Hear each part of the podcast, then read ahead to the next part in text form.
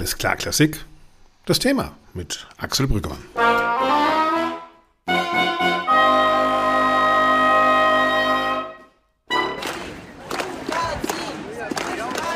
Tja, so hörten sie sich an 2020 die optimistischen und freiheitsdrängenden Proteste in Minsk in der Hauptstadt von Belarus.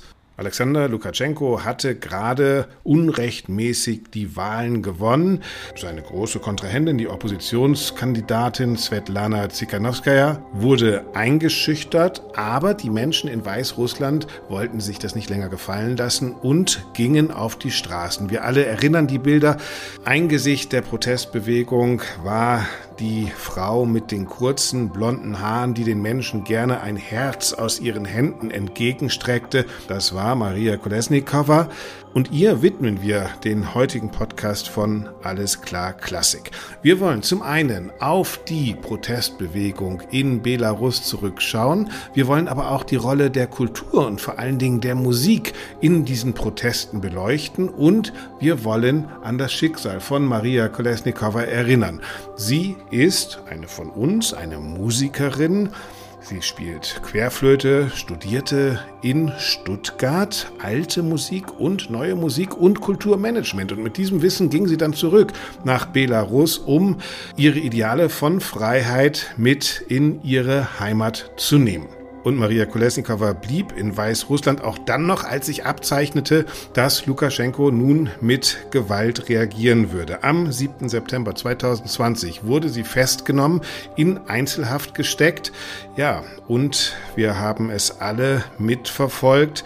Vor wenigen Monaten musste sie notoperiert werden und seit einigen Monaten haben nicht mal mehr ihre engsten Vertrauten ein Zeichen von Maria Kolesnikova gehört. 150 Menschen, so schätzt man, werden monatlich in Belarus inhaftiert. 300.000 Menschen, auch das Schätzungen, sind schon ausgewandert. Fast 2000 politische Gefangene gibt es in dem Land, um das wir uns heute kümmern wollen. Ich freue mich ganz besonders auf das Gespräch mit Tatjana Komich, der Schwester von Maria Kolesnikova. Sie wird uns updaten, was sie weiß über den Verbleib ihrer Schwester und natürlich über die Bedeutung der Musik in der Freiheitsbewegung in Belarus reden. Außerdem telefoniere ich mit Wilhelm Keitel. Wilhelm Keitel ist Dirigent, hat mehrere verschiedene Orchester in Belarus, in Minsk gegründet, dort auch regelmäßig an der Oper dirigiert und ist nach dem Angriff Russlands auf die Ukraine dann zurück nach Deutschland gekommen. Er erzählt uns, wie er die Situation besonders der klassischen Musikerinnen und Musiker in Belarus einschätzt. Und beim Googlen bin ich auf wahnsinnig spannende und interessante Artikel gestoßen, die Ingo Peetz verfasst hat.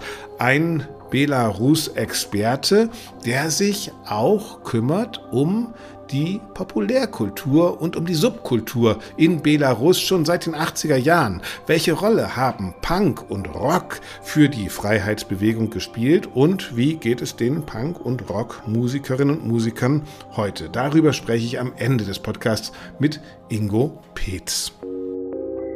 Jetzt wollen wir aber erst einmal mit Tatjana Komich über ihre Schwester, über Maria Kolesnikova reden.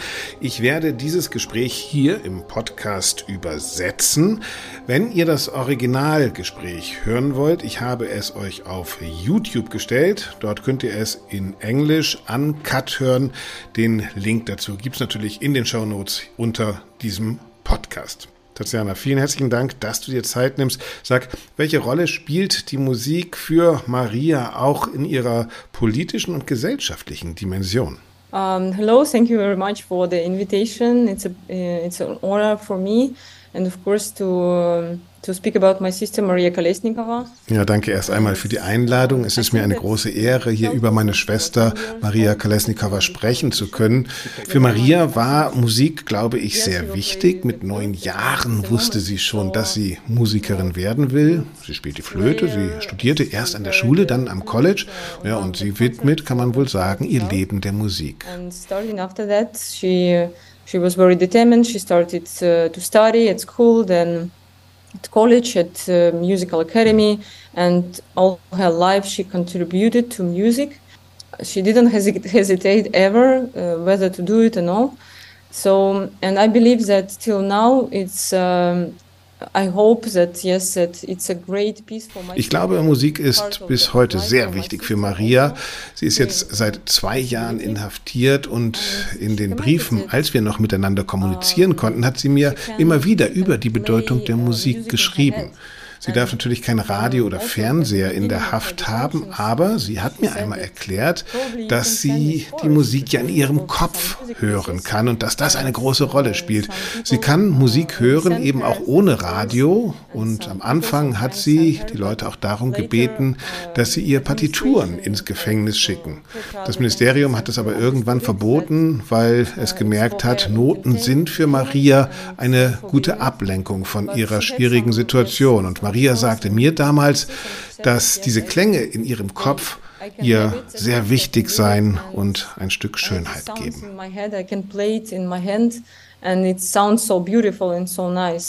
So even being in prison, music that supports her, inspires her, I would say. Hm, du hast es eben schon gesagt, sie hat Musik und Musikmanagement in Stuttgart studiert.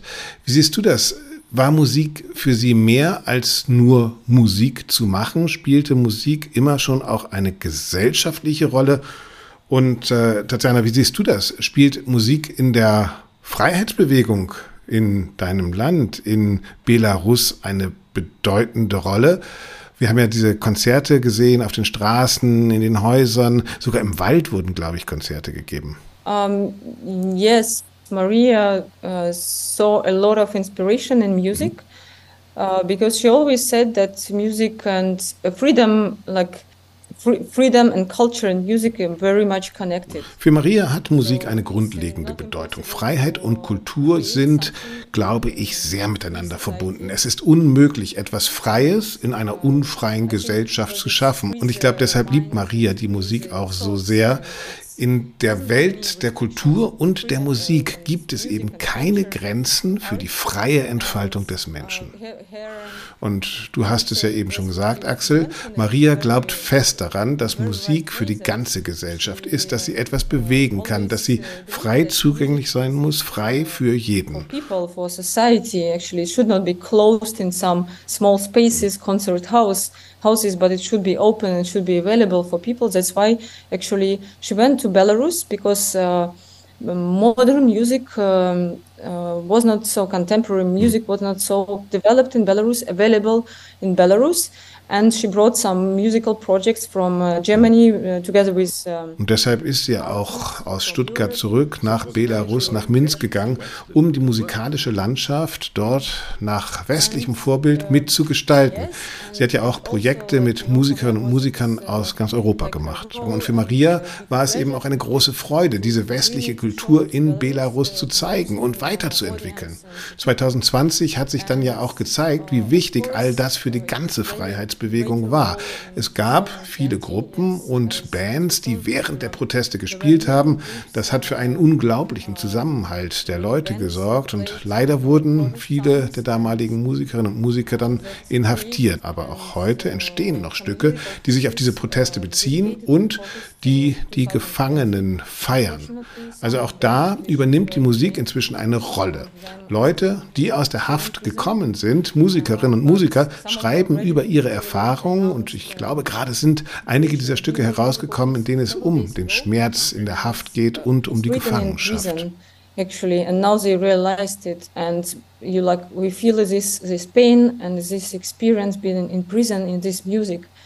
So uh, I would say that yes, and it happened also. It helps to unite society because different uh, directions, like in music, yes, and classical and cult in uh, contemporary and rock music. Ja, ich glaube, Musik hilft natürlich auch der Gesellschaft. Klassik, Gegenwartsmusik, Rock und Popmusik haben dabei die gleiche Wirkung. Sie vereinen eine Gesellschaft und sind ein gigantisch großer Ausdruck der Freiheit. Wolny Chor, it's like a whole um, free uh, choir. Mhm.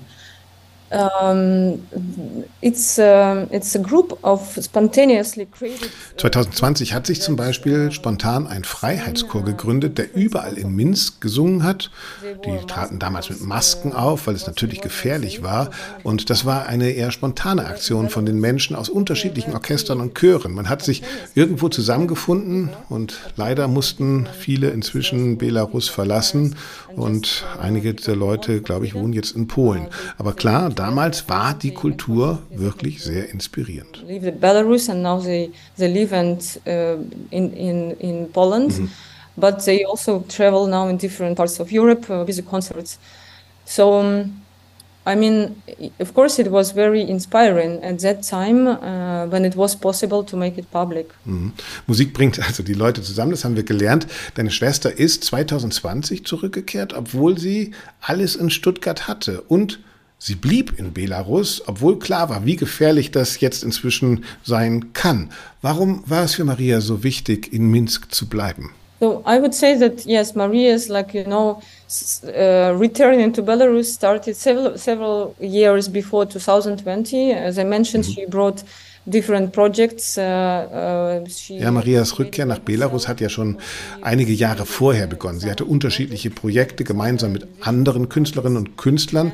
Sie hat in einem Kulturhub gearbeitet, der 2016 vom späteren verbotenen Präsidentschaftskandidaten Viktor Babarika gegründet wurde. Damals war er verantwortlich für die Verbreitung belarussischer Kultur in Minsk. Es war wirklich das kulturelle Herz, das Maria mit zum Schlag Schlagen gebracht hat. Und 2020 im Wahlkampf hat Maria Barbarika dann auch deshalb unterstützt, weil die beiden die gleiche Idee von der Kultur innerhalb einer Gesellschaft haben, davon, wie man sie entwickeln kann oder, wie du eben gesagt hast, auch die Beziehung zu Unternehmen und Kultur, die ebenfalls kulturelle Verantwortung übernehmen. very focused on uh, uh, cultural development, development of nation, development of Belarusian society, and also, as you mentioned before, also a connection to business and yes. That uh, it was very important for for Maria uh, such um, support like from from from different and joining different uh, parts together uniting different parts of society. Das bedeutet Kultur hat sowas wie die Freiheitsbewegung auch mit inspiriert? Ja So, and after that, uh, already in uh, June 80, uh, 2020, Victor Babarika was detained and it became kind of like, you know, naturally, it was ja, auf jeden Fall. Im Juni 2020 wurde Babarika dann ja inhaftiert und es war klar, dass das passieren konnte. Und da stand Maria plötzlich in der Verantwortung, wurde eine der Stimmen der Bewegung und sofort sehr populär. Sie hat die Menschen damals inspiriert und ist so ein ganz wichtiger Teil der Kampagne geworden. Like you know, continued to to spread the word about situation, about uh, how the uh, election campaign went, and so on. And uh, then she joined uh, Svetlana Und ich bin sicher, dass ihre Erfahrung als Musikerin und Musikmanagerin ihr dabei auch sehr geholfen hat. Sie hat sehr gut geredet und ist natürlich unglaublich empathisch. So hat sie die Herzen der Menschen erreicht. Klar, für uns als Familie war das immer schwer, daraus mache ich auch kein Geheimnis. Für alle von uns, denn die Gefahr war ja allgegenwärtig. Aber die Sehnsucht, in einem freien Land leben zu können, hat uns dann alle angetrieben. Wenn wir eine Chance haben, dann sollen wir sie auch nutzen. Um, I, I will not hide it. It was very difficult and with a lot of fear. Of. But of course, this, for all of you, probably. Yeah, yeah, yeah but this yeah. this uh, uh, desire to have free country, independent, democratic country, it pushed uh, us, uh, pushed Maria, pushed everyone forward. If we had a chance, we should use it. Ja, Tatjana, dann kam der 7. September 2020, als Maria, deine Schwester, verhaftet wurde. Wir wissen nicht, was heute ist. Was kannst du uns über die aktuelle Situation sagen? Unfortunately, any communication stopped with Maria from middle of February 2023. Mhm. Uh, most probably, like what we hear from anonymous resources uh, from colony Ja, leider hat die Kommunikation mit Maria im Februar 2023 komplett aufgehört. Was wir von anonymen Quellen aus den Gefängnissen hören, scheint sie in einer Strafzelle zu sein, wahrscheinlich allein. Es hat sie allerdings lange niemand mehr gesehen und das bedeutet wohl, dass sie seit sieben Monaten wahrscheinlich in Einzelhaft ist. During long days, like more than seven months. Das letzte, was wir hier mitgekriegt haben, war, dass sie operiert werden musste. She, she has just like you know 30 minutes uh, of walks uh, outside of this cell. She doesn't. She cannot work. She cannot communicate with other people. And, um, uh, access to shower is like 20 ja, sie hatte damals nur sieben Minuten Freigang pro Tag. Sie darf natürlich nicht arbeiten und nicht mit anderen kommunizieren. Sie hat nur 20 Minuten pro Woche Zugang zu einer Dusche und ja, die Operation Ende November war wahrscheinlich nötig, da sie auch vorher in einer Strafzelle war. Es war offensichtlich feucht, es war fast Winter, sehr kalt. Maria konnte nicht schlafen. So kalt war es, hat sie damals berichtet. Sie erzählte damals, dass sie den ganzen Tag über gegangen sei, um sich irgendwie aufzuwärmen. Sie hatte sich über die Situation beschwert, aber natürlich ohne Erfolg. Dann wurde sie ins Krankenhaus gebracht zur Operation. Wahrscheinlich war das wirklich in letzter Sekunde und danach hat sie sich aber etwas besser gefühlt. Sie hat damals 15 Kilo abgenommen und im Januar haben wir dann das letzte Mal von den Rechtsanwälten gehört. Wahrscheinlich bekommt Maria noch immer kein vernünftiges Essen. Unfortunately, now we don't have any information because about her health also, because of course she needs special diet after such surgery, and I'm I'm sure that she doesn't receive proper food there. It's it's not possible. Heute hören wir gar nichts mehr von ihr. Wie war denn die Kommunikation zwischen euch vorher? At least there were letters uh, between uh, the most close, uh, closest rel relatives. Uh, communication mhm. with friends, friends and other people stopped. Uh, Na, am Anfang gab es noch Briefe zu uns nahen Verwandten. Die Kommunikation mit Freunden musste schon vorher abgebrochen werden. Rechtsanwälte konnten sie alle zwei Wochen sehen damals noch. Es gab auch Telefonate, ein oder zweimal im Monat. 2022 habe ich zum letzten Mal mit ihr gesprochen. Es gab damals auch noch fünfminütige Videocalls, sehr kurz, aber immerhin. Und seit einem Jahr hat dann auch das aufgehört. Uns wurde gesagt, Maria will nicht mehr mit uns reden. Unfortunately, everything everything stopped uh, after that. Also, there were some visits from our father. It was uh, last year. It was like two times, one time before surgery. Zum Glück konnte mein Vater sie noch einmal besuchen, letzten November für zwei Stunden und dann nochmal für kurze zehn Minuten nach der Operation. Seither wissen wir, dass sie so viel Gewicht verloren hat. Leider ist all das nun zu Ende, wie gesagt. Die sagen uns, Maria will nicht mit uns reden und will auch keine Rechtsanwälte sehen. Und damit gibt es für uns keine Chance, an neue Informationen heranzukommen. Aber Maria ist ja auch nicht die einzige. Es gibt so viele politische Gefangene in Belarus, die einfach verschwinden. Und man weiß nicht, ob sie noch am Leben sind.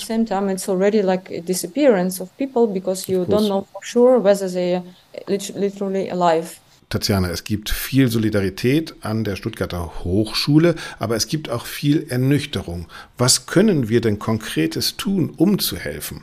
I believe that if we will not talk about it, that uh, it definitely uh, will not change the situation. I mean, international wir müssen reden und darauf aufmerksam machen. Es gibt ja viele Institutionen, die sie unterstützen. Das kriegt sie vielleicht gerade nicht mit, aber damals habe ich ihr davon erzählt und ich weiß, es hat Maria Mut gemacht. Maria hat ja auch viele Preise bekommen, den Sacharow-Preis, den Karlspreis und viele andere. Das hilft der gesamten Bewegung. Und ich habe letzte Woche sehr aufmerksam das Statement von Bundespräsident Frank-Walter Steinmeier wahrgenommen, der versprochen hat, Maria zu unterstützen. Das ist für mich eine sehr wichtige Geste und ich denke, dass diese Unterstützung nicht aufhören darf. Also there should be discussions on, uh, of course, in the public and not diplomat, uh, not public uh, level diplomatic levels about release of Maria and release of political Außerdem muss es weiterhin natürlich diplomatische Schritte jenseits der Öffentlichkeit geben. Es muss nach Möglichkeiten gesucht werden, dass Maria und die anderen 1500 politischen Gefangenen in Belarus befreit werden. Momentan ist ihre Gesundheit offensichtlich in Gefahr. Viele sind schon im Gefängnis gestorben und es geht um nicht weniger als um das Leben dieser Menschen. Wir brauchen auch in dieser schwierigen geopolitischen Situation Gespräche Gespräche und Verhandlungen auf diplomatischer Ebene. Gerade in dieser Situation ist es für mich eine humanitäre Frage, die uns keine Zeit gibt. Wir können nicht warten, bis die Weltlage sich verbessert. Wir haben leider keine Zeit, bis sich die Situation zwischen Russland und der Ukraine vielleicht verändern wird.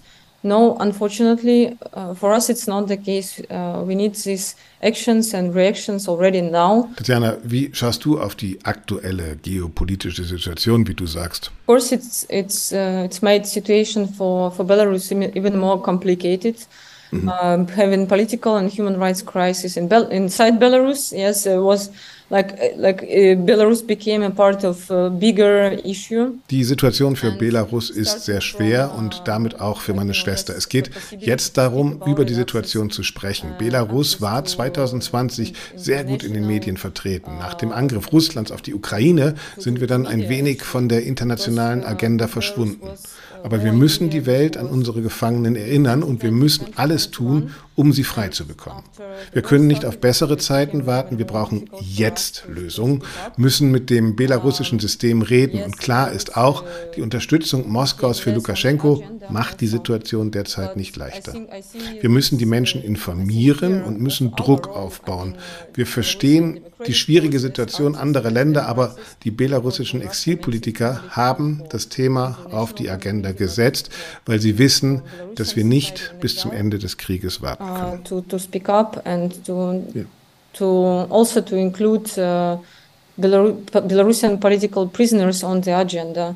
And in any discussions, also during war is resolution, it's it's um, it's our our game, I would say, and even of course before before the end of the war. We will continue to talk about everything which happens there and what we don't know and what we know. Thank you for taking the time. I wish you lots of strength. And um, yeah, we won't forget your sister and we will talk about her as often as we can and about the situation. Thank you very much for taking your time. Thank you very much. Goodbye. Tatjana Komel war das, ja. Und bei so einem Gespräch bleibt immer irgendwie dieser Nachgeschmack des Schalen, des Frustrierten, des Traurigen, der eigenen Hilflosigkeit. Reden, reden, reden können wir das Ganze publik machen und begreifen, dass der Angriffskrieg Russlands gegen die Ukraine natürlich auch Einfluss auf andere Länder hat, auf die Demokratiebewegung in Belarus zum Beispiel, und dass dieser Krieg kein Konflikt nur zwischen Russland und der Ukraine ist, sondern zwischen Russland und allen freiheitswilligen Menschen in den Nachbarländern.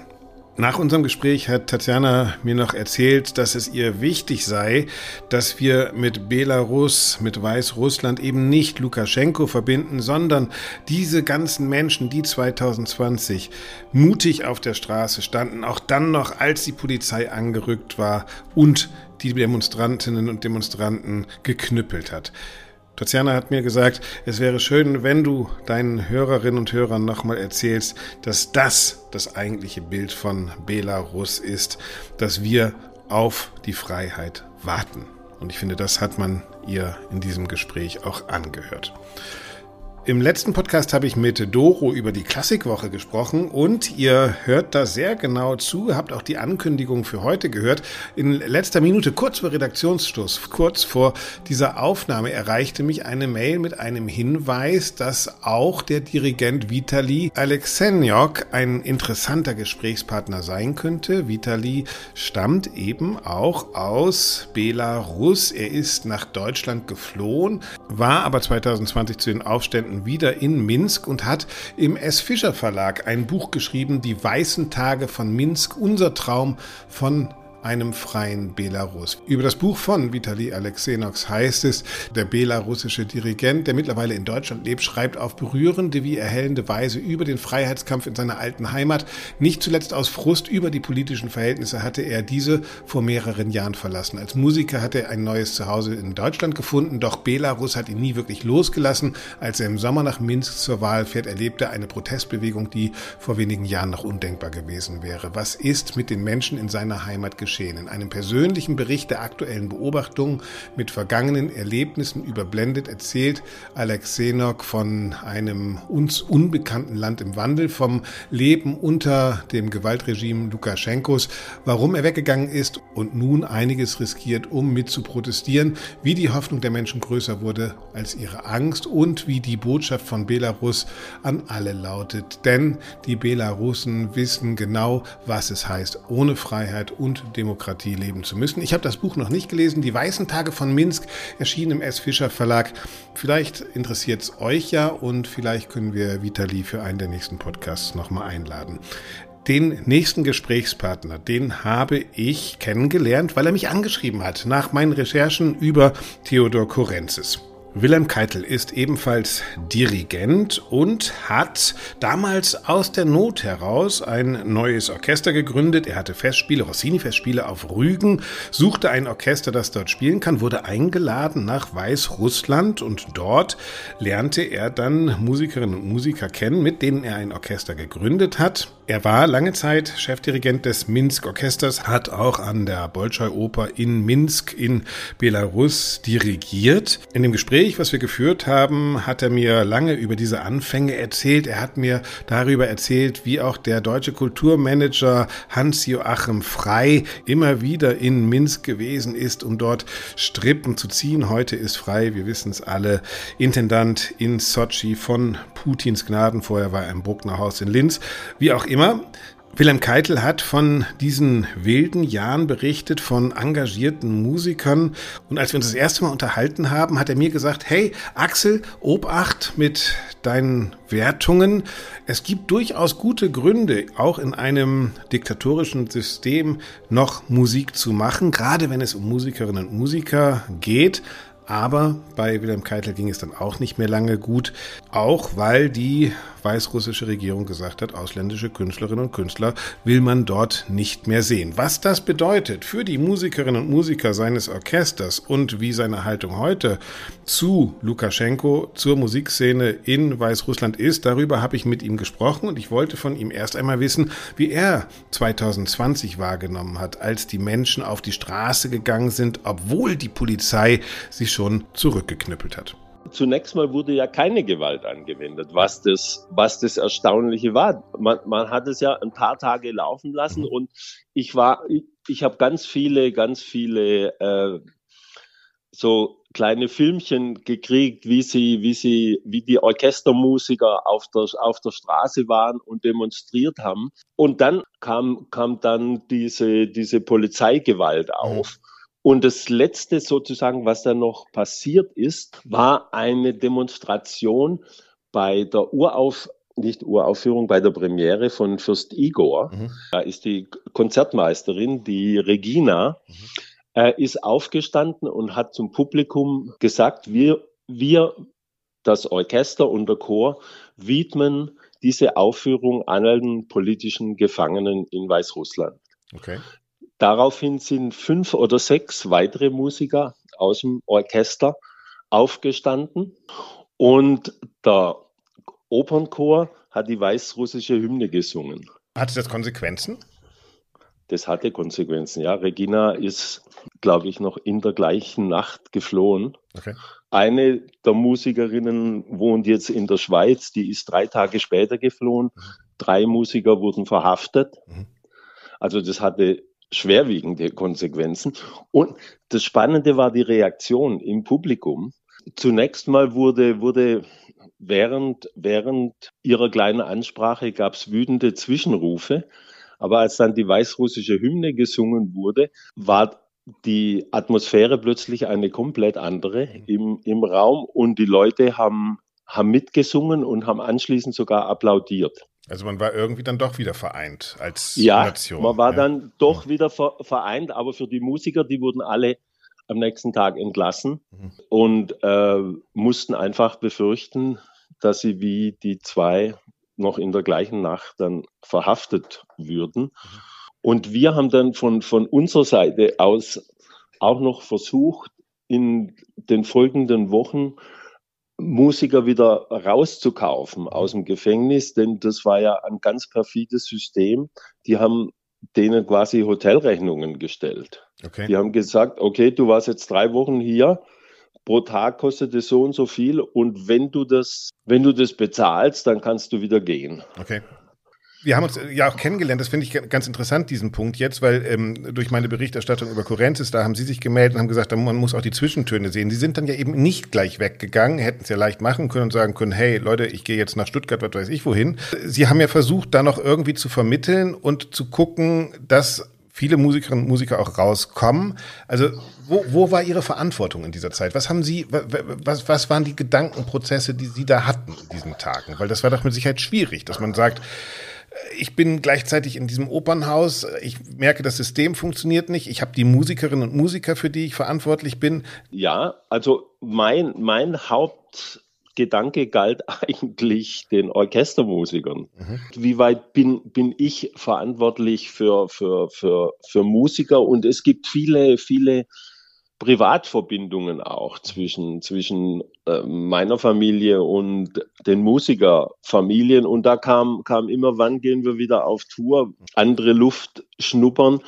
Das wurde aber dann immer von Leitung des Opernhauses, die inzwischen dann ausgetauscht wurde. Also jetzt sitzt eine Dame da, die kommt direkt aus dem Kultusministerium und die ist absolut, absolut systemkonform. Die lässt auch überhaupt nichts, als ich jetzt das letzte Mal da war, ich glaube im Januar, äh, die lässt auch überhaupt nichts zu, was, was jetzt außerhalb der künstlerischen Seite wäre. So, so wie man da irgend, irgendein Wort verliert, verstummt sie sofort und gibt keine Antwort mehr. Und ich glaube einfach, die hat auch selber Angst. Natürlich, also ich glaube, Angst ist in solchen Systemen ja auch gewollt und mit Sicherheit auch eine, Fied ja. äh, Triebfeder. Ähm, Herr Keitel, was mich interessiert und worüber ich viel nachgedacht habe, weil als Sie damals angerufen haben, haben Sie auf der einen Seite genau das argumentiert, was Sie jetzt argumentieren. Auf der anderen Seite haben Sie gesagt, oder ich habe gesagt, äh, ja, das argumentiert ja jemand wie Kurenzis auch, der sagt, ich bin für meine Musikerinnen und Musiker in Russland da, weil ohne mich würden die äh, nicht da sein. Da haben Sie aber gesagt, das zählt nicht mehr, weil da ist wahrscheinlich, ist der Schritt schon zu weit, ist das System schon zu übergriffig, dass man sich da nicht mehr mit gemein machen kann. Wo ist da Ihre Grenze? Wie würden Sie die auch aus Ihrer Erfahrung moralisch ziehen?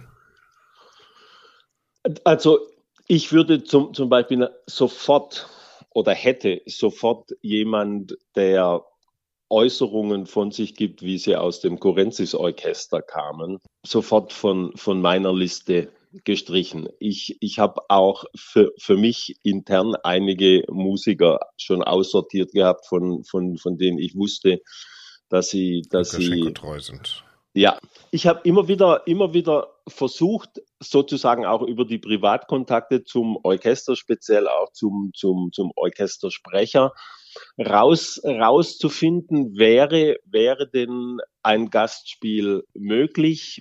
Ich wäre für das Orchester relativ, relativ weit gegangen. Mhm. Der, der definitive Punkt für mich war dann der, als ich das Schreiben gekriegt habe, äh, wir wollen keine westlichen Künstler mehr am, am Haus, dann war für mich auch klar, dann ist auch die Zusammenarbeit mit dem Haus beendet. beendet.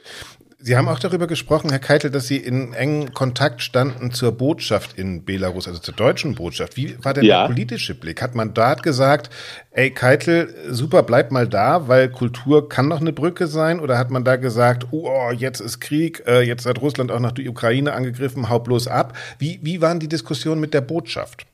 Also der Botschafter hat mir mehrmals versichert, wie sehr er es schätzt, dass ich da bin, weil man den Weißrussen auch zeigen muss, zumindest denen, die jetzt eben nicht Lukaschenko-konform gehen, mhm.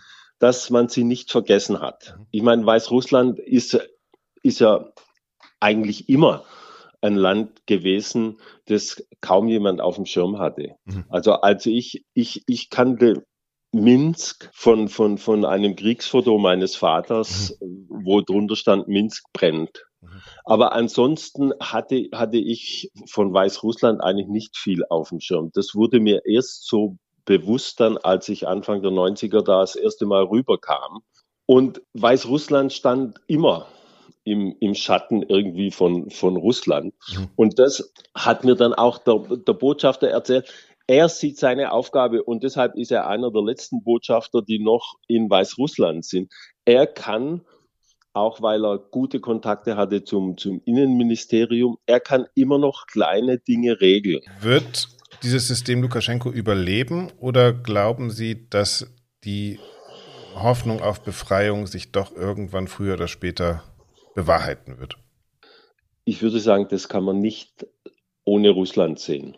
Ehrlich gesagt habe ich bei dem System Putin momentan keine großen Hoffnungen, dass sich das, dass sich das ändert. Und Belarus hängt zu stark am Tropf von Russland, als dass sich Belarus alleine, das würde passieren, glaube ich, wie in, wie in, wie in Prag. Die Russen würden einmarschieren, würden das als, als Vorwand nehmen, würden vielleicht sogar Lukaschenko dann absetzen und einen, Stadthalter, einen direkten Statthalter von, von, von Putin einsetzen. Also solange das System Putin nicht wankt, äh, wird sich in Weißrussland nichts ändern.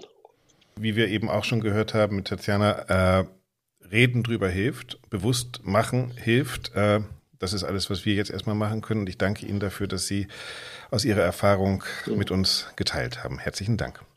Aber gerne doch. Der Dirigent Wilhelm Keitel war das über die Gründe, warum er bis es nicht mehr ging, in Belarus geblieben ist und versucht hat, gegen ein diktatorisches System für seine Musikerinnen und Musiker da zu sein. Der nächste Gast, mit dem ich mich unterhalte, Ingo Petz. Den habe ich durchs Googlen kennengelernt. Ich wollte mehr wissen über die Musikszene in Weißrussland und bin gelandet auf der vom Grimme Online Award ausgezeichneten Seite decoder.org. Müsst ihr unbedingt mal raufgucken. Dort schreibt Ingo, unter anderem über die Musikszene in Weißrussland. Er hat sogar eine CD herausgebracht mit den wichtigsten Bands, die in der Freiheitsbewegung aufgetreten sind. Seine Artikel sind wirklich spannend. Ich verlinke sie euch auch in den Show Notes. Unbedingt mal reingucken, unbedingt mal reinlesen. Und als ich Ingo dann per WhatsApp angerufen habe, hat mich gefreut, dass ich ein Motorrad als Profilfoto gesehen habe. Und er hat mir erzählt, dass er auf diesem Motorrad in den guten Jahren tatsächlich aus Deutschland über Polen nach Belarus gefahren ist. Und das zeigt eben auch, so weit weg ist das alles gar nicht. Ich freue mich, dass er jetzt da ist. Hallo, Herr Petz. Hallo, Herr Brüggemann. Herr Petz, welche Rolle hat denn die Musik, vor allen Dingen die Populärmusik bzw. die Musik der Subkultur, haben Punk und Rock in der Freiheitsbewegung in Belarus gespielt? Wenn man sich die Videos eben ganz genau angeguckt hat, dann hat man eben auch immer wieder äh, DJs gesehen, Musiker, die bei den Protesten teilgenommen haben, die da gespielt haben und äh, die auch teilweise an bestimmten Protestpunkten sozusagen ähm, Konzerte ge gegeben haben. Mhm. Das zeigt eigentlich, also die waren direkt mittendrin sozusagen. Mhm. Die haben den Protest jetzt nicht nur dazu genutzt, um ihre Lieder unters Volk zu bringen sozusagen, sondern die tragen diesen Protest. Also seitdem Lukaschenko eigentlich an der Macht ist, ist eigentlich die belarussische ja, Rockmusik, der Punk, ähm, Populärmusik im weitesten Sinne auch zu so einem Becken für die ja nicht Einverstandenen mit diesem okay. Regime geworden. Also diese typische Subkultur, die man eben auch im Westen zuschreibt. Was sind das denn für Themen? Ist das tatsächlich, reicht die Musik schon, also reicht der Punk, reicht der Rock als Orientierungs nach Westen oder hat man tatsächlich auch politisch gedichtet? Also das ist, da muss man so ein bisschen zurückgehen. Das unterläuft äh, natürlich verschiedene Phasen einfach, weil die, wir reden hier von einer Zeitspanne ähm, ab Mitte der 80er Jahre. Also Perestroika, Glasnost sagt den vielen was, ja, also genau. die großen neuen Freiheiten äh, unter Michael Gor Gorbatschow. Durch diese Freiheiten hat, haben natürlich gerade diese Subkulturen oder die subkulturellen Ausdrucksformen in der ganzen Sowjetunion neue Bedeutung erlangt. Weil das haben wir eben auch schon gelernt, ne? dass, dass, dass gerade mhm. die Sowjetrepubliken sozusagen dann auch durch Musik eine eigene Nationalgefühl gekriegt haben. War das im, im, ja, im Rock auch so? Ganz bestimmt. Also das, was in der Ukraine oder in den baltischen Staaten jetzt in Litauen und Lettland so eine große Rolle gespielt hat, dass man eben ja eigentlich bei Jugendlichen natürlich diese musikalischen Ausdrucksformen, die da sehr populär waren, Punk und Rock und Metal und was es nicht alles gab, das hat man natürlich in den Texten dann auch dazu genutzt und eben auch mit der Sprache, also in der eigenen Muttersprache, eben mhm. nicht im Russischen, dann um eben das eigene Nationalgefühl einerseits zu befeuern, aber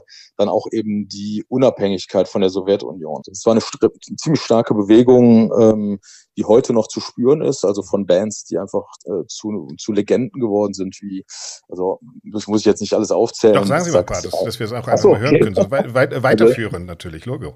Ja, das ist, ähm, also in den 80ern waren das vor allem so Bands wie Mbroja, das war so eine Hardcore-Punk-Formation, okay.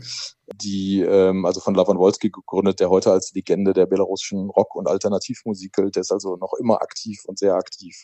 Und der hat eigentlich äh, Anfang der 80er angefangen, dann seine ersten äh, Bands zu machen. Und Mroja, also Mroj heißt ähm, Traum auf Belarusisch, mhm. hat sich dann so zur bekanntesten Band dieser Zeit entwickelt, eine Hardrock-Punk-Formation. Und äh, die haben in ihren Texten eben die eigene Kultur, das eigene Land, die eigene Sprache besungen, eben auf Belarusisch, nicht auf Russisch. Und das war eine, natürlich eine, eine Neuerung in dieser Zeit. Und auch für Jugendliche, die eben auf der Suche waren, die weg wollten von diesem sowjetischen Einerlei, von dem Russischen, die wieder auch Interesse hatten an der eigenen Geschichte und Kultur, die war ja komplett gedeckelt und es wurde auch in der, in der Schule nicht unterrichtet. Und das haben diese Bands eben tatsächlich auch besungen. Also sie haben dazu dabei getragen, dass man eben diese belarussische Identität wieder neu entdeckt Aber hat. Haben die das wirklich so auch thematisiert? Weil bei Punk und äh, Metal ja, denken wir ja, das ist eher die Kultur an sich. Ne? Also in Deutschland ist es ja eher so anarchisch nee, ist, besetzt. Ne? Also wirklich so als ja, ja. gar nicht demokratisch, dann, sondern oh, genau, das gab. Ich bin, ich bin Anarchie, ich bin ich. Ja. Ja, ja, das, das musste ich dann auch erstmal lernen, weil ich kam natürlich, bin ja westlich geprägt, weil ich bin ja in der BRD groß geworden und dann eben auch äh, mit äh, diesem, äh, mit, mit Deutschpunk sozusagen, ja. Hardcore und genau, und dass das Nationale da eben so eine Rolle spielt und auf, auf unserer Geschichte, aufgrund unserer Geschichte dann eben auch äh, sehr seltsam sozusagen. Also ja. daran musste ich mich auch, mich auch erstmal gewöhnen oder das erst, auch erstmal lernen, dass das in einem anderen Kontext da zu sehen war. Also da hat man eben Rockmusik und Punk dazu benutzt, eben um die eigene Identität wieder sozusagen äh, nach vorne zu bringen und aufzufüllen. Und das war eben in den 80ern äh, das, das, das ganz große Thema. Also belarussische Kultur, Musik, äh, Geschichte, was ist überhaupt und die neuen Freiheiten natürlich. Mhm. Ja, also weil man auf einmal Jugendliche sind an Selbstverwirklichung interessiert mhm. und äh, das ist das, was diese Bands nach nach vorne getragen haben. Dann ist in den 90er Jahren Lukaschenko rangekommen. Viele haben es vielleicht noch ja. gar nicht so richtig begriffen, was da passiert ist, aber dann ist hat man relativ schnell in der Kultur schon gemerkt, dass auch die Hand im eigenen Land wieder stärker eingreift und zugreift und zensiert genau. und die Freiheiten wieder ja. nimmt. So, genau so. Also zwischen 1990, also dann auch, oder zwischen der Unabhängigkeit dann von Belarus äh, ab 91 bis 94 eben zur Wahl ähm, von Lukaschenko gab es halt diese Freiheiten. Das war eine recht wilde, chaotische, aber auch eine sehr lebendige Zeit. Äh, es gab dann diesen Radiosender FM 101,2, das war für die Jugendkultur ein ganz wichtiger Sender, weil er so frech, okay. äh, modern eben, so ein bisschen äh, Viva-mäßig gab es ja bei mhm. uns dann irgendwie auch belarussisch dann ein Programm gemacht hat, aber auch später verboten worden ist dann eben auch äh, unter dem Lukaschenko-Staat. Und das Regime hat relativ schnell raus, ja, rausgefunden, dass sich da so ein Pool an Jugendlichen und Bands und Musikern etabliert, schon etabliert hat, die möglicherweise ein großes Problem für das Regime selbst werden äh, konnten. Und äh, dann hat das Regime quasi zweite Hälfte der 90er angefangen, gegen diese Musikerbands, also gegen diesen Pool der, äh, der künstlerischen Freiheit sozusagen dieser Subkultur vorzugehen. Also es wurde so ziemlich schnell ein Kulturkampf dann eingeleitet, der sich dann ja mhm. aber lustigerweise, nicht lustigerweise, ironischerweise gegen eine Kultur richtete, die ja eigentlich die eigene Nation gefeiert hat. Also das ist ja eine ja. schizophrene Situation dann plötzlich, oder? Ja, das ist, ist aber ein bisschen komplizierter. Also wie mhm. alles da, im, ja. was wir was wir natürlich nicht so verstehen. Äh, Lukaschenko steht als mehr oder weniger, ich sag's jetzt mal vereinfacht, für die Sowjetunion. Also damals okay. äh, vor allem, da ist er auch 94 so angetreten in dem Wahlkampf, dass er den, er hat den Leuten versprochen, also gerade den Arbeiten, Arbeitern der Staatsbetriebe, die gelitten haben in dieser wilden Zeit der mhm. Freiheit, also mit ab 91, weil eben natürlich eine Wirtschaftskrise sich eingestellt hat äh, und die Angst um ihre Jobs haben mussten äh, und viele Leute natürlich auch erlassen worden sind. Strenger er hat gesagt, ich bringe euch, Westen. genau, ja. ja, ich bringe euch die diese Stabilität der Sowjetunion wieder zurück, deswegen wählt mich und ähm, und mhm. äh, ihr müsst Das hat er nicht gesagt, aber der Deal war klar. Dafür müsst ihr mir quasi eure Freiheiten, die ihr jetzt äh, erlangt habt, äh, quasi abtreten, damit ich hier mit harter Hand wieder durchgreifen kann, sozusagen. Und er stand eben für diese Sowjetunion, das Nationale in Belarus, ähm, das kommt irgendwo anders her. Also okay. da muss man dann ins 19. Jahrhundert zurückgehen. Ähm, anders als in der Ukraine oder in mhm. Georgien und in den baltischen Staaten war die belarussische Nationalbewegung im 19. Jahrhundert. Äh, Belarus gehörte damals, also der Kulturraum, belarussische Kulturraum ähm, gehörte damals zum russischen Zarenreich. Die waren nicht besonders stark, aber es gab diese Nationalbewegung und es, diese Intellektuellen damals, Schriftsteller, Kulturschaffende, die haben sich, hatten sich eben auf die Fahne geschrieben, auch einen eigenen belarussischen Nationalstaat zu okay. fördern zu wollen und er, erreichen zu wollen, was dann aber nie wirklich funktioniert hat, mit mal bis auf eine kurze Episode im Jahr 1918. Und ähm, in dieser Zeit im russischen Zahnreich wurde aber eben auch die Sprache und die Kultur, das Belarussische unterdrückt. Und äh, daher kommt so dieses ähm, Nationale. Und das hat eben ab Ende der zweiten Hälfte der 80er Jahre dann so ein Revival erfahren, aus den Gründen, die ich eben genannt habe. Und unter Lukaschenko wurde das Belarussische eben auch wieder zurückgefahren. Ja. Also Belarusisch war dann ab 91 auch Staatssprache, alleinige. Okay. Und ab 95 gab es dann so ein umstrittenes Referendum, da hat er dann Russisch auch wieder zu Staat, mhm. Staatsprache erklärt. Und äh, so sein Deal war quasi auch, dass er also sich wieder Russland annähernd und äh, diese Westbindung, die ab 91 mhm. eigentlich eher gefahren worden ist, dass sie wieder zurückgefahren wird. Und es gab Repressionen, aber meistens natürlich so gegen Leute, klassische Menschenrechtler, gegen Kulturschaffende, eben mhm. Journalisten, unabhängige Medien, äh, Oppositionspolitiker, aber eben nicht gegen die äh, Mehrheit der Bevölkerung. Die hat sich eigentlich eher mit dem Lukaschenko-Staat tatsächlich arrangiert, bis eben 2020. Und da ist dann trotzdem irgendwie was Einschneidendes passiert. Und das scheint genau, auch Lukaschenko das, nicht wirklich ja. Äh, ab gesehen zu haben. Was, äh, mhm. wie, wie würden Sie zusammenfassen, was, was ist da aufeinander getroffen, mhm. dass plötzlich doch diese, wie Sie sagen, Menschen, die vielleicht eher dann politisch lethargischer reagieren, plötzlich tatsächlich mit aller, allem Mut und aller Macht und aller Geschlossenheit äh, selbst gegen wütend prügelnde Polizisten auf die Straße gegangen sind? Das ist die Frage der Frage sozusagen. Ja. Ähm, das hat uns alle, also Leute, die jetzt Belarus auch schon länger beobachten, hat uns alle überrascht, äh, mich auch, dass die Belarusen so massiv auf die Straße mhm. gehen und sich wehren. Das hat die Belarusen aber auch selbst überrascht. Also sie haben sich selbst auch überrascht, da nicht nur die internationale Welt. Und das, die Erklärung dafür, also es hatte sich schon vor 2020 eine äh, ein stärkerer Unmut mit dem Regime eingestellt. Das hatte sich so ein bisschen aufgebaut. Äh, dann die Perspektivlosigkeit auch der jüngeren Generation spielte dann eine große Rolle, mhm. Äh, die häufig dann ins Ausland gegangen ist, weil sie eben gesehen hat, dass sie in Belarus gerade in der Provinz kaum Möglichkeiten hatte, nach vorne zu kommen. Die Korruption natürlich der, ähm, der Beamtenschaft in mhm. Belarus hat dann eine große Rolle gespielt. Aber der eigentliche Katalysator war dann Beginn 2020 äh, Corona. Äh, wir erinnern uns, bei uns gab es ja, mhm. also zumindest äh, Lockdown Light mhm. am Anfang, aber in Belarus gab es gar nichts. Also da hat das Regime gesagt, ähm, Lukaschenko Gibt's so flapsig, witzig, gibt's gar nicht, ihr müsst Wodka trinken, Traktor fahren, mhm. dann kriegt ihr das alles schon in den Griff. Mhm und hat dadurch so seine menschenverachtende Fratze natürlich so mhm. entblößt.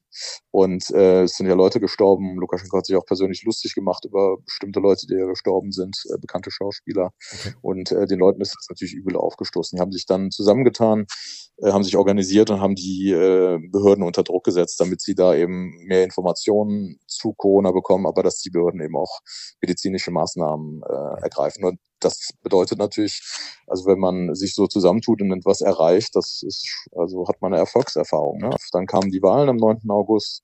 Es hatte sich schon vorher, dieser Unmut war klar, da passiert irgendwas in dem Land. Also war die Kundgebung von Svetlana Tsikhanowskaja, mhm. da waren noch Maria Kalisnikova, da waren, also in Minsk waren über 60.000 Leute, also eine wahnsinnige Zahl in Belarus unglaublich. Und es war klar, dass irgendwas passiert. Und dann kam eben der 9. August und die Leute fühlten sich ihrer Stimmen beraubt und gingen sofort auf die Straße. Das Regime antwortete mit einer wahnsinnigen Gewalt. Und diese Gewalt hat dann nochmal dazu geführt, dass die ähm, Belarusen, wenn man so will, ähm, wütender geworden sind, so mhm. und aber auch eben solidarischer äh, mhm. äh, unter sich. Was passierte dann mit der Kulturlandschaft? Also wir haben gehört, eben haben wir alle mitgekriegt, auf der Straße wurde geknüppelt, es wurden ähm, Menschen inhaftiert, Menschen verschwanden einfach, Menschen sind bis heute verschwunden, Menschen flohen natürlich auch ins Ausland. Ähm, Gerade diese Szenen, äh, die Sie gesagt haben, die so mitprägend waren, die Punk- und Rockbands äh, in Belarus, was, was ist aus denen geworden? Wo ist der Stand heute? Gibt es die noch in einer Subkultur oder ist das total unmöglich geworden in Belarus von heute und sind sind viele geflohen oder nicht? Also man hört da mhm. nichts drüber. Wo sind die alle? Also das Regime hat sich ja äh, mit, den, mit dem Beginn der Repression, mit der Niederschlagung dieser Proteste, diese Niederschlagung dauert bis heute an. Also es werden bis heute 100 bis 150 Menschen tatsächlich pro Monat festgenommen in, in Belarus. Also hat sich wahnsinnig radikalisiert und äh, hat einfach sehr stringent ähm, äh, versucht eben jeglichen Widerstand, Widerstand im Keim zu ersticken. Mhm. Dazu gehört eben auch die Kultur. Mhm. sind eben, Sie haben es eben gesagt, also man schätzt, dass bis zu, es gibt keine offiziellen Zahlen, aber bis zu 300.000 Belarussen sind eben im Zuge dieser Repression seit 2020 äh, ins Ausland gegangen. Und äh, im Land ist eigentlich nichts mehr möglich, was mit Freiheit zu tun hat. Also nichts keine Festivals mehr, keine unabhängigen Medien, keine äh, Nischen, die diese Kultur vorher besetzt hat, die sind alle zerstört. Was gibt es also, jetzt? Folklore-Sendungen oder was machen die jetzt? Schlagen. Ja, es gibt genau. Ja, aber ja, genau. Es gibt, hab, gab halt vorher so dieses, diesen Staats staatstreuen, staatstreuen mhm. Trash, sage ich mhm. mal ganz vorsichtig. Mhm. Den gibt es natürlich in einer gewissen Form, aber auch von denen haben sich einige Leute gegen Lukaschenko gewendet okay. ähm, und äh, sind ins Ausland gegangen. Also auch da gab es einen Aderlass und äh, äh, das ist, die gibt es sicherlich immer noch, da gibt es auch sicherlich neue Leute, aber das ist auch sehr schwierig. Aber diese ganze interessante wirklich Kultur, die so den Impuls über viele Jahrzehnte gegeben hat, in der Literatur, Kunst, eben aber genau in der Musik, die sind alle, sind meist, sind, die meisten sind alle raus. Also die wohnen jetzt in Polen, in Litauen. Und sind noch auf äh, Hab-Acht-Stellung oder haben dem Land wirklich den Rücken gekehrt und gesagt, ich muss jetzt auch mein eigenes Leben aufbauen, ich bin jetzt in Polen, ich bin jetzt in irgendwo. Äh, ja, also das, die hoffen ja alle, dass das Regime kippt irgendwann und dass mhm. sie zurück können. Und da arbeitet eigentlich die ganze Opposition dran. Und äh, zur Opposition zähle ich jetzt auch mal die, also ganzen Exilorganisationen mhm. und auch die Kulturschaffenden. Also die spielen diese äh, diese Solidarität, die sich bemerkbar, bemerkbar gemacht hat 2020, die bespielen die jetzt quasi im Exil.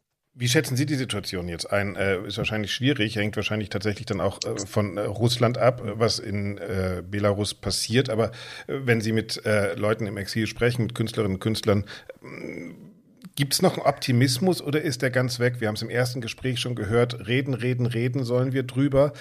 Man fühlt sich auch so machtlos. Wie, wie begegnen Sie dem Ganzen als jemand, der so oft da war, der so viele Menschen da kennt, der jetzt auch nicht oh. hin kann? Also ja das ist sehr, sehr. Also dadurch, dass ich äh, mich so lange mit Belarus beschäftige, also seit über 20 Jahren, habe ich wahrscheinlich auch so eine hohe Resilienz, würde ich sagen. Und, äh, aber ich konnte immer wieder hinfahren. Ich hatte zwar auch mal Einreiseverbot, aber das war doch ganz anders als jetzt nach 2020. Jetzt können wir alle nicht mehr hin.